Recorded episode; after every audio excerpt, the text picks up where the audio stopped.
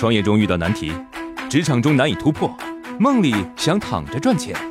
乐客独角兽出品，《财经三剑客》可能是鸡汤，呢是反主流我把我的可能很实用负债一千万，说明他听了再说。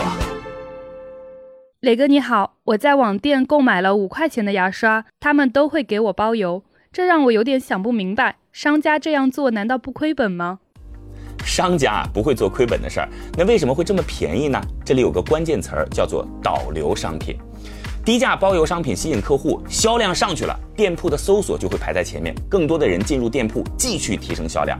客户啊被牙刷吸引进入了店铺之后，会不自觉的去浏览其他的产品，看到喜欢的就一块儿买了。而且产品如果在用户的使用当中得到了喜欢，用户还有可能下次继续来店铺复购。所以，看似亏本的生意，其实是通过包邮的牙刷来吸引客户的流量。导流的产品不仅适用于电商，传统的生意也可以仿照，类似于像外婆家两块钱的麻婆豆腐，沃尔玛三折的商品，也都是导流产品。你还能举出例子来吗？网友评论：商品的真实成本一定是绝大多数买家都不知道的，利用信息不对称来获取客户冲动消费。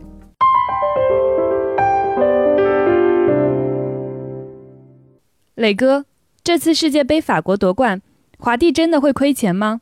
我和朋友为这件事一直在争，磊哥能给我们分析一下吗？要知道啊，这次蒙牛在世界杯的广告投入在二十亿左右，华帝呢作为之前并不太知名的品牌，仅仅用了四个亿的推广，就让自己瞬间成为了网红。虽然法国夺冠之后，华帝要承担大概八千万的产品退款，但是和宣传效果比啊，实在是花小钱办大事儿。另外呢，有传言华帝在世界杯决赛之前购买了压注，法国获胜，法国赢了，压注的奖金足以支持之前承诺的产品退款。如果法国输了，虽然输了奖金，但是避免了退款。虽然这很有可能只是传闻，但是的确是生动的风险对冲教程和经典营销案例。你还能举出商业上的风险对冲案例吗？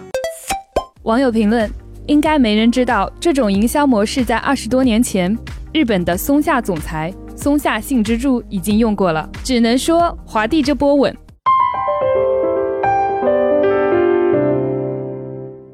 磊哥，为什么小米要造小爱？好好卖手机不行吗？非得这么折腾？我们经常都可以在抖音里边看到非常聪明的人工智能音箱。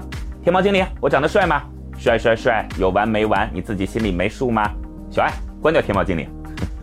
巨头啊，现在扎堆发布智能音箱，平时的价格不到两百，促销的时候甚至跌到九十九。毫无疑问，他们在贴钱抢市场。区区一个音箱，他们需要这么在乎吗？答案是需要。曾经的电脑、手机、平板看似是便捷生活的工具，其实是管道。只有通过这些工具，才能链接到相对应的服务。在手机之后，巨头一直在思考下一个管道是什么，包括智能手环、虚拟现实眼镜、车载 HUD，都曾经是他们给予的希望。现在这个希望寄托到了音箱上。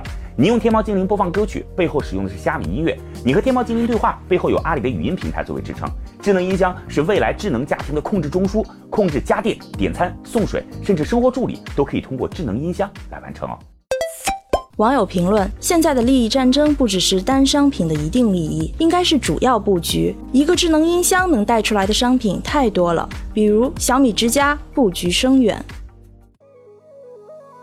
创业四大问题：想创业不知道做什么，合伙人不知道哪里找，钱不够想找投资人，带团队没经验不会管。要解决这四大问题，现在你就打开微信，点击右上角添加朋友，输入四二四幺四五六七四二四幺四五六七，添加我为好友。我们在乐客独角兽创业社群为你一一解决这四大问题。